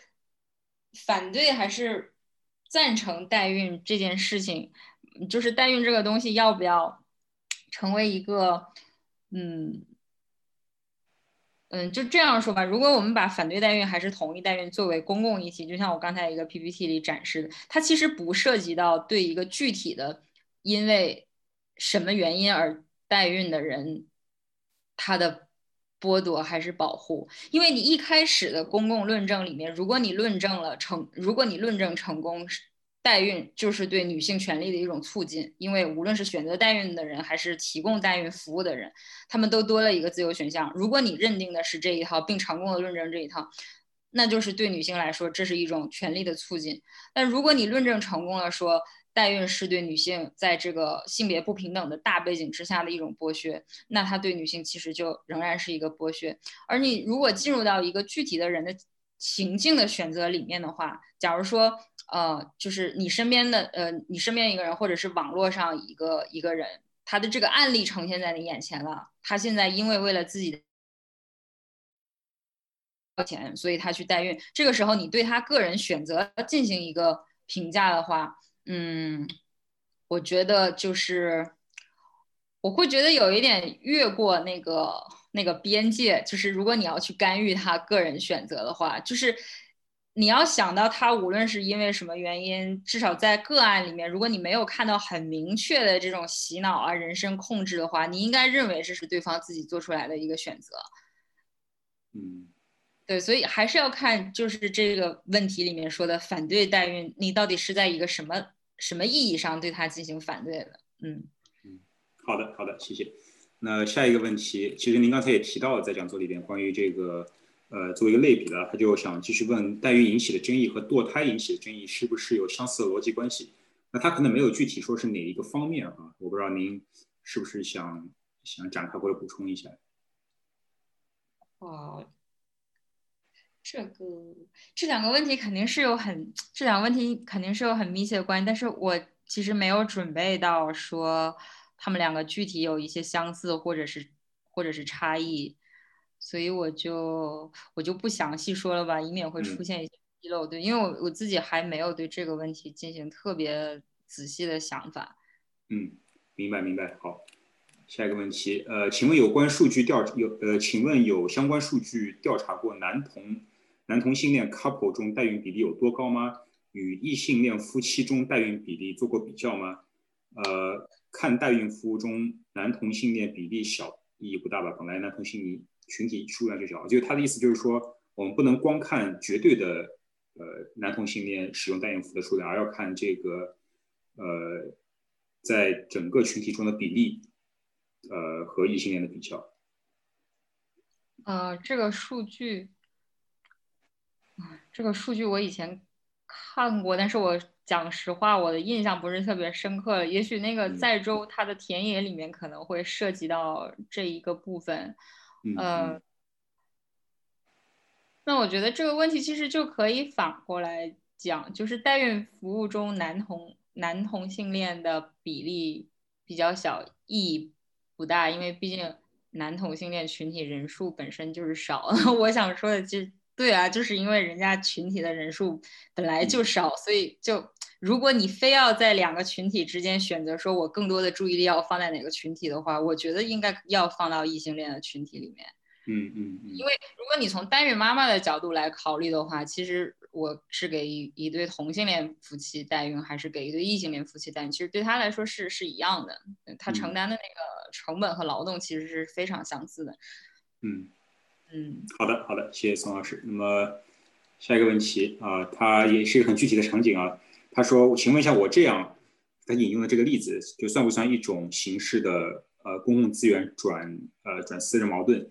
呃，他说某某女儿刚一岁的博主支持代孕合法化，然后呃，我问他，哎，等一下，我先把这个读完。对，然后我问他情感上愿不愿意接受自己的女儿代孕？如果情感上会心疼惋惜自己的女儿去替别人生，还见不到，为什么要让其他女性更容易的沦陷？我怕这是想法算流氓逻辑。这个其实您刚才也提到了关于这个呃呃公共议题讨论和呃私呃相当于私有转向私有化转移的一个一个一个呃一个一个一个论点。我不知道这个是不是可以用您刚才这个观点来解释？呃，公共资源转私人。嗯，我我我其实不太理解这个总结成公共资源转私人矛盾具体的内涵。我刚才说的其实是就是公共问题用私人的问题来，呃，用私人的问题来解答，就是你自己愿不愿意自己去做一件事情，和你自己的女儿愿不愿愿不愿意让自己的亲人做一件事情，和呃。我作为一个公民，愿不愿意我的国家有这样的法律？嗯，这是两个不一样的问题。因为当你问一个女儿刚一岁的博主说你愿不愿意支持，呃，支支持自己的女儿去代孕的话，这其实和问一个呃女性的博主支持支持代孕的博主，你自己愿不愿意去支持代孕是做代孕，其实是一样的，因为。对，这这其实就是就是呃，就是一样。他在个人选择一个人的个人选择，他会受到多个方面的影响，他的环境啊，他的家庭的呃出身啊，他自己人生本来的选择，所以他自己的选择基于的理由是要比公共理由呃公共的理由要丰富的，或者说这两套理由之间是有很大的一个差距的。嗯嗯，对，就是呃。或者也可以这样反过来想吧，就是，嗯，也许一个自己真的会因为钱去选择替别人代孕的一个人，他其实是反对代孕合法化的，他其实自己是有，呃，对公共政策的考量和思考的，他也可能会认同，呃，这一套就是代孕其实是对女性的，嗯，怎么讲，对对女性的剥削，他是会认同这样一套一套逻辑的，但是他自己。因为他的人生有这样的需求，然后他有这样一个选项在眼前，所以他可能会，嗯，也也会做出这样的选择。嗯，对。好。对对，我我觉得这确实是用一个 私人，就是就是用一种私人解决问题的方式去回应一个公共问题。公共议题，对对对，没错没错。好，谢谢。还有上面一个问题，呃，是任何法律或者道德都不可能用于全体人群。那么在讨论公共讨论中。我们如何辨别大部分人和少部分人，又如何保证少部分人的利益？在别人用少部分案例来跟你争辩的时候，应该怎么对待？比如说刚才就提到了同性恋的例子和急需用钱的这种例子。嗯，我我要想一下，因为这个说的稍微有一点抽象，嗯。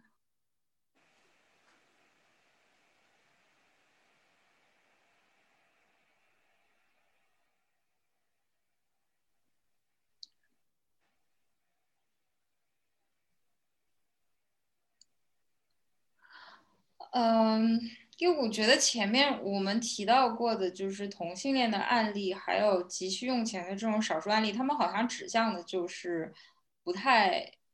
不太一样的方向。呃，所以其实我我有点不太知道该怎么回答回答这个问题。就是当别人用少部分案例来跟我辩论的时候，就是他是嗯，他是要来跟我辩论什么？什么呢？就是这个问题是啊，我看他问的可能就是说，呃，当当我们做出一个呃法律吧，比如说是否合法化的决策，然后这个决这个呃这个呃这个呃这个决定可能会影响，可能对不同的人群会有不同的影响。那么在这种情况下，我们如何去呃怎怎么做到呃对于一些可能会受影响的少部分人的利益？呃，然后如果别人比如说我我我我拿这些这个案这个这些这些人的利益来作为一个呃论据来来反驳你的这个，对我也不是很明白他什么意思，我大概就是说他他他关心的就是说如何去呃如何去尽量争取少部分人的利益，在这个一个一个法律或道德决策当中。我我我我大概明白了，就是呃，当我们在思考这个问题的时候，我觉得首先我们要想到的就是要把所有的利益相关方都先考虑进来，嗯，就是有的时候你可能觉得这个群体就很比较比较边缘，然后对，比如有些人他就可能潜意识会觉得。同性恋群体是比较边缘的，或者有些人他想法比较相反，他可能会觉得在代孕这个问题里面最重要的就是同性恋群体，异性恋反而是比较比较边缘的，因为嗯，异性恋的男性不是通过，呃，即使不通过那种商业的代孕，他也会用自己的这种妻子来来代孕，就就是就是会会有这样的思维模式，呃，就首先要是把各个方的利益，你首先要。你把它考虑进来，不管你给他的权重是什么，你你要对他有一个考量，呃，然后在这其中，在这个各个方的利益当中，嗯，哪个是最核心的，哪个是你最关切的？呃，我觉得每个人会有一个不同的看法。那但是大体上来说，在代孕这个问题当中，大家最关心核心的还是，嗯，应该还是女性，无论是去，嗯。对，无论是提供这个服务的女性，还是去购买这个服务的女性，嗯，对。那我刚才想说的就是，你不要去忽略男性，其实也在购买这个服务，他也是一个决策者和行动者，也是参与者。对，但是我们最关心的肯定就是，呃，提供代孕服务的妈妈这个群体。嗯嗯，然后之后呢，就是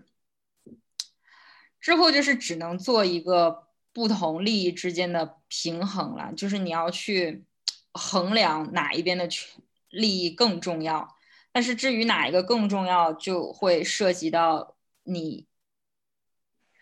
你一些之前就怀有的观念。嗯，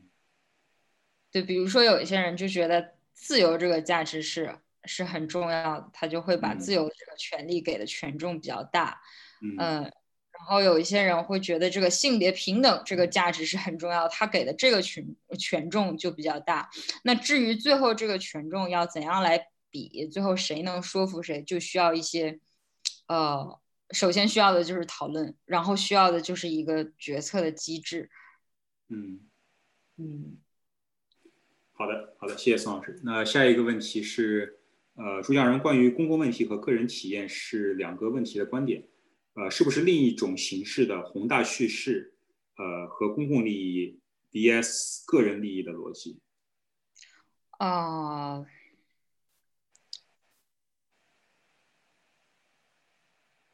呃，不是这样。我认为这两个它不能不能等同。就是当你在讨论嗯一个公共问题的时候，就是我刚才说的，你是在想我们作为一个政治共同体。呃，如何去回应这个公共问题？我们的政策、法律、制度、机构应该做出怎样的安排？呃，这个未必是宏大的叙事，这个可能是，而且我觉得也应该是，就是我们作为一个共同体，如何去关切在这在这个议题中出现的个人。就是作为共同体，我们依然可以把我们的关心放到其中的个体里面，只是这些个体是平等的，这些个体不是谁的女儿、谁的妻子、谁的姐妹这样的身份。正因为你把他们都看作平等的个体，所以他们这些身份就这种私人的家庭网络里面的身份就被就被隐掉了。就是你是作为一个公民去讨论这个问题，而不是你是作为一个和某某人有情感纽带的人去讨论这个问题。嗯，对他不是要用宏大的叙事去去淹没个人的利益。我不知道后面指的那个宏大叙事 versus 个人利益是不是是不是这个意思？嗯，但但如果是这个意思的话，我觉得他嗯，对公共问题和个人体验这个不是不是。不是说宏大叙事更加重要，或者公共利益一定要压过个人利益这样的一个逻辑。嗯，好，好，下一个问题是，呃，老师可否对参与公共讨论提出一些具体的建议？呃，比如说公开的社交平台，像微博啊、豆瓣啊，呃，一边倒的杂音，呃，非一边倒的声音吧，我觉得是一边倒不能叫杂音了，一边倒的声音非常大。私人的朋友圈又会出现观点同质化或者差异太大，导致呃差异太大无法抛开私人关系就事论事。嗯，对，我觉得这个就是一个这个题好难，就是 我们每个人都在 都在思考这个问题，因为我们也知道现在公共讨论也会就出现很严重的这种撕裂和回音壁的情况。我其实，在参与公共讨论的时候，我并不是一个就是很好的呃遵循某种原则，或者说，我觉得我的案例是没有任何模范。意义的，因为有的时候会感觉到说理这种是成本很大，而且会被会被攻击的很厉害。然后，呃，对，其实我觉得我我我个人经验没有很好的建议会给到大家，就是，嗯。就是尽可能的多去想一想，为什么会有这些奇奇怪怪的观点吧。我觉得这近年来我就会对我我是从原来一个我这些观点太奇怪了，我根本不想看的人，变成了我开始觉得为什么会有这 奇怪的观点，我想我想知道一下他们是怎么这样想的。嗯嗯，好的好的好的，谢谢。那么看一下，这个已经没有了。好，下一个问题是。呃，想问您是呃是什么促使您研究代孕问题的？呃，然后您在搜集资料、整理观点呃的习惯是怎么样的？想学习借鉴一下。然后形成观点之后，您会通过什么方式去输出这些观点？比如说讲座。嗯，我觉得其实我研究的还不是代孕问题，其实还是一个嗯广义上的就是集体行动的这样一个。一个问题，因为我没有在代孕的这个讨论里面，就包括合法化和或者是不要对它进行合法化这讨论里面有一个特别强的呃立场，然后进入到某一个立场去跟对方辩论，我我没有到这个这个程度，但是呃，其实是一些非常关联的议题，比如说呃性产业是不是应该合法化，这个和嗯。呃呃，嗯，毒品交易是否应该合法化？然后，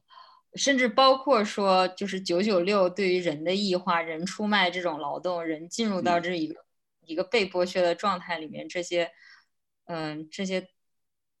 这些东西，我觉得他们彼此之间是有一个关联的，所以我会对这个事情产生一个兴趣，然后我想看到这些关联，它在。代孕这个话题里面是怎么样，嗯，体现出来的？然后搜集关，搜集资料中，因为这一次我是主要是想讲这个公共讨论的一个生态，所以说搜集资料这一次主要是在搜集微博上面，就是看热搜那个 tag 下面大家在说一些什么，比如说就是代孕恐惧啊什么的，然后还有一些呃比较。转发量比较高的帖子，他们在说些什么？然后下面的人评论了什么？以及官方对这个事件的一个一个态度，嗯，形成观点之后会通过什么方式去输出？啊，这这这就比较偶然了，其实就是看看缘分。嗯嗯，好的，好，谢谢。下一个问题。如果我们的公共讨论的核心目的之一是挑开公权力的遮羞布，促使他承担自己本应有的自反责任，呃，但这又是恰恰在当前状况下最不容易得到的结果。那么，我们除了站在政治共同体的角度下不停地进行讨论，该如何对抗作为个体产生的无力感？哦，我觉得这个问题好棒。我觉得就是，这是真的是我一直在想的一个。问题，我感觉大家或多或少都会被这种，嗯，就是会被这种无力感，嗯，包裹到。因为公共讨论在一个比较理想的情况下，它应该是和最终的权利安排是相互沟通的。你是应该可以看到公共讨论它会产生自己的效果的，嗯，但是但是现在看起来好像也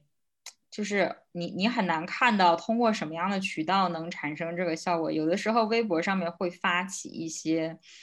呃，就是关于某些法案的听证啊，那个什么意见修改稿的这些集体的行动，嗯，其实那个就是到最后能起到怎样的作用，我觉得我觉得每一个案例都是不太一样的。就是我我觉得如果你你相信他，我们大家在一起可以做成这样一件事情。我觉得是 OK，但是如果你对这件事情已经失望了的话，我觉得也不是一种犬儒，这这种想法也是 OK。就两方的观点，我觉得这还都是可以理解的。那最重要的就是我们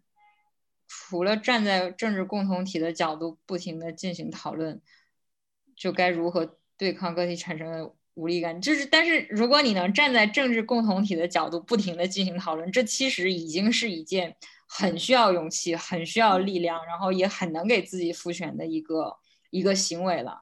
呃，你在这种讨论里面，其实是可以看到，嗯，人与人之间的这种这种连接，你会产生那种我们在一起做这样一件事情，而不是我一个人在这里孤独的发生这样一个感觉。嗯，然后我会对，就是我觉得代孕这个议题比较珍贵的一点，就是它相对来说是现在审查和审查比较小的一个一个议题，大家发言相对来说比较自由，所以说，嗯，可能是一种，呃，或者可以说这是一种对公共发言的一种训练。虽然我也不知道这训练最后对我们来说有什么样的很明确的意义，但是，呃，其实就考虑到现代国家的这个体量，无论你生活在哪里，其实或多或少你都会产生这种个体的无力感。但是，呃。你本身在行动，你本身在思考和发声，你没有成为一个呃放弃思考的人，这本身就是两种不一样的生活状态。嗯，对，也许你现在，嗯，也许我们经常会觉得我我所做的这一切好像也没有做到什么产生什么效果。但是，或许我们可以想一想，如果不做这件事情的话，我们也许还会向后退，或者是退得更快。并且，其实就是在这种讨论里面，我们会成为，呃，成为我们自己。其实很难说最后有什么宏大的目标，我们能够在我们有生之年实现。但就是，呃，成为自己要成为的那个那个人吧，在自己的能力和选择范围之内。嗯，好，谢谢。那。下一个问题啊，这个不是个问题。他说，感觉郑渊洁，就刚才您说的郑渊洁例子，他说我也是通过代孕出生的，指向的是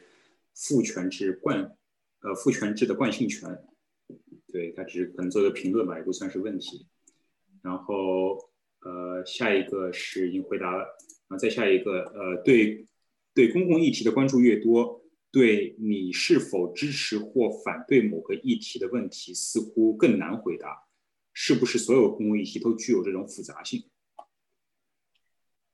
对，是这样的。我觉得几乎所有公共议题都 具备这个复杂性。就是如果如果就是大家以前玩过辩论的话，就是一般有辩论会有那种政策性辩题给到你嘛。然后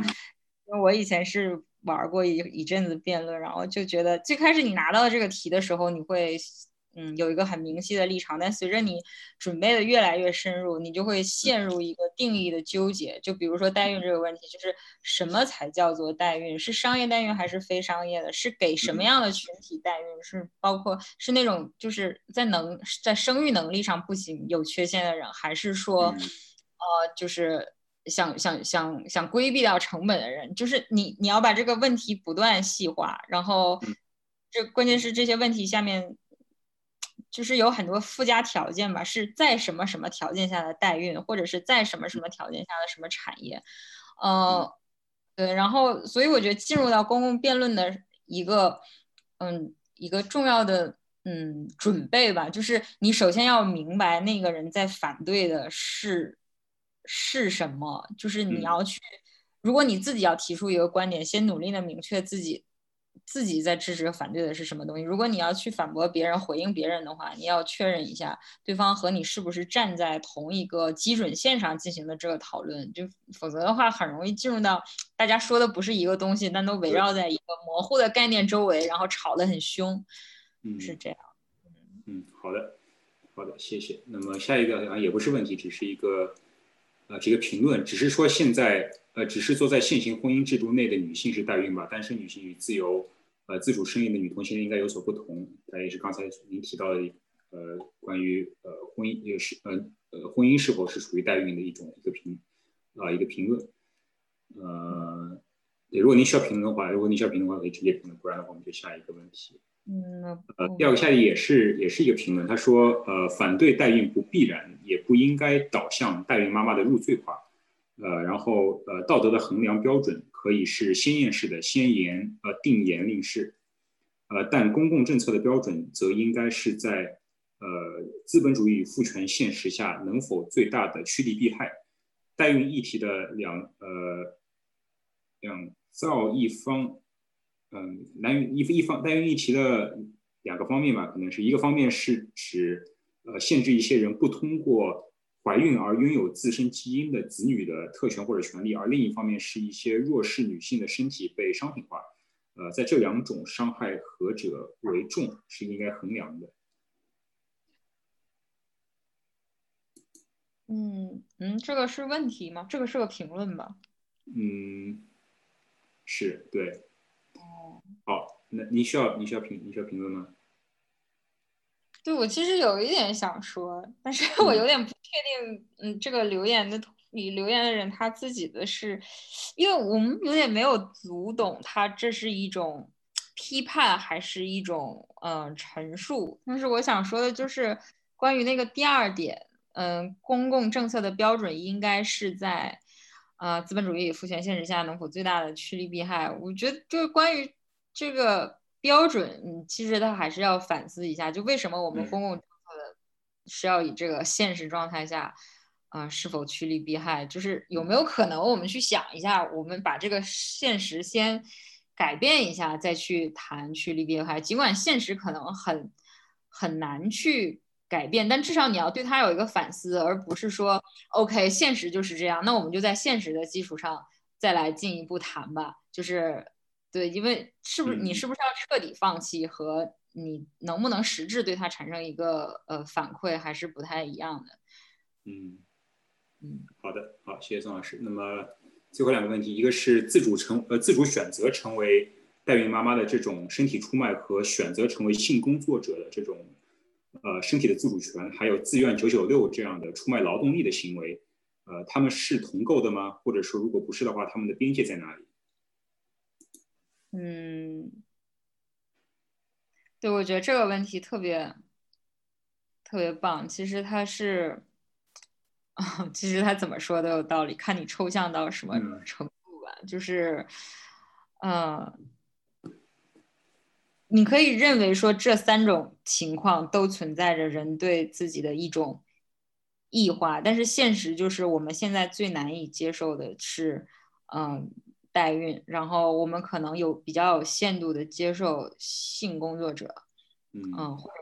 也不接受，但是没那么难接受吧。然后九九六现在我们。几乎就是虽然有很多反对的声浪，但其实在制度上面是完全接受的。而且其实虽然我们我们反对，其实是出于自己自身利益，捍卫自己闲暇时间的这样一种反对。但是内心好像要隐隐的知道，那如果不要九九六的话，好像也也不行哈，好像也就这样产业就没有办法发展了。有有有这样一种感觉，就九九六是目前现在最能接受的。那他们之间可能会互相呃提供一种。论证就，假如说代孕妈妈是自己出卖自己的身体，呃，那其实你看我们现在已经接受的这种九九六，难道不也一样吗？你为什么要接受九九六这种方式来接纳自己身身体？所以我们也要去重新争取这个自己捍卫自己闲暇的权利，因为在闲暇里面，我们才是我自才是我们自己，在工作的时间里面，其实我们的时间是售卖给嗯资本主义的。雇佣者的，他们就是他们占据了我们的时间，占据我们生命。某种意义上，有人会说，这其实是一种对奴隶制的复活吧？就是如果你按照这样的逻辑去推演的话，是可以推出来的。嗯，但同时你也可以在这三者之间做出一个很明确的区分。比如说，刚刚我说我说代孕妈妈是一个二十四小时的一种一种劳动，它是直接和你的身体产生一个。胎儿和你的身体产生一个很紧密的连接，但是，呃，性工作者呢，你说他出卖的是什么？他他的劳动其实是一个比较比较短时的这样一个劳动，然后你可以和他跟代孕妈妈之间做出一个区分，然后那和九九六之间就有更更主要的区分了。九九六你出卖的就是什么？比如说脑力啊什么这一些东西，嗯，关键就是在于这些区分对你来说意味着什么？嗯嗯，你到底认为什么东西是可以出卖的，什么是不可以出卖的？嗯嗯嗯，好的。好，谢谢宋老师。我也没有特别明确的答案，但是他的思路是这样的。嗯嗯，好，刚才又跳出来一个问题，那么就最后一个问题吧。呃，主讲能能否提供数据说明更接受性工作者而更不接受代孕这个结论吗？呃，是对作为服务提供当事人的女性意见目前有统一的调研吗？哦，没有，这个其实不是根据一个数据的，呃。这不是一个我根据数据得出的结论，这这呃，这个是我刚才嗯有点没我没有说清楚，它是一种呃一种假定的某一个个体的立场，就是如果说你认为最不能接受的是代孕，然后其次是呃这个性工作者，然后最后是九九六，就是我假设你有这样一个立场的话，然后这几个立场之间你可以怎样的互相推演，我是这个意思。好的，好的。好，明白。好，非常感谢宋老师啊，问题就到这儿。对，然后我们对今天的活动基本也上也基本上也到这儿。非常感谢宋老师给我们提供了一个呃非常丰富的一个讨论的框架。然后呃，虽然宋老师没有本人没有对所有问题提出一个明确的一个个人的观点和回答，但是相信呃我们把这些问题带着去思考，可以帮助我们在未来的四期呃沙龙可以或许可以帮助你能够更好的去呃了解到这个问问题的复杂性。对，然后我们最后还是呃再展示一下我们未来四期的安排。然后呃，对，下一周我们未来是连续四个周六。哎，这里没有，等一下。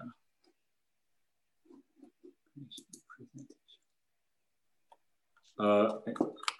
是未来连续四个周六，然后下一周是夏户川，夏户川。呃，是这个宾大的呃神经科学的博士和临床医学的博士生，然后他会从这个医学和心理学的角度来给我们谈。然后吕萍是非常著名的这个女性呃活动女女权主义的活动活动家，然后他会从女性的这个女权生态来跟我们谈讨论这个呃问题。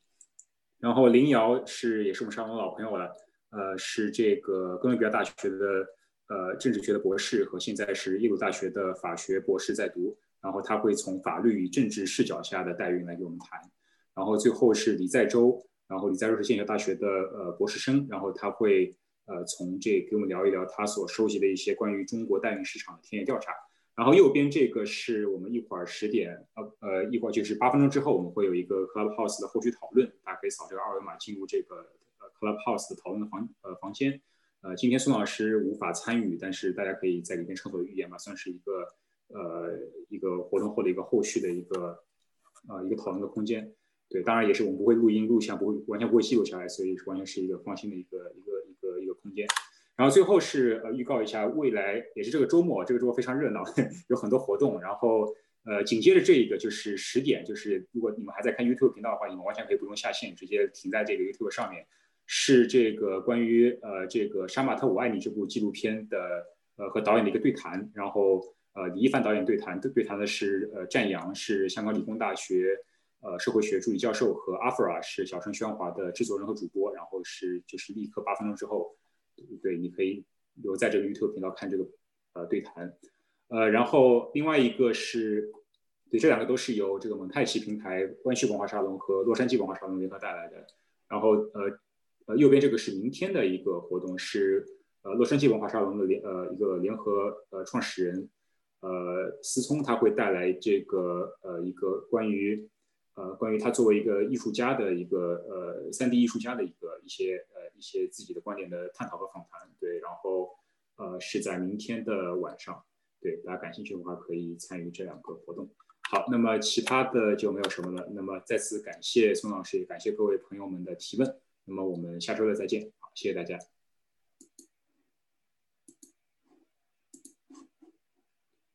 好，哎呀，感谢感谢宋老师，辛苦了。谢谢谢谢。嗯，行，那那个我就不耽误。我这边也停了。嗯，对，你们赶紧准备八分钟。我就撤了啊。看这个直播吧，对对。老师辛苦，早知道辛苦了，我先撤了。好的，好的，好的。嗯，辛苦了各位，我也换那边了。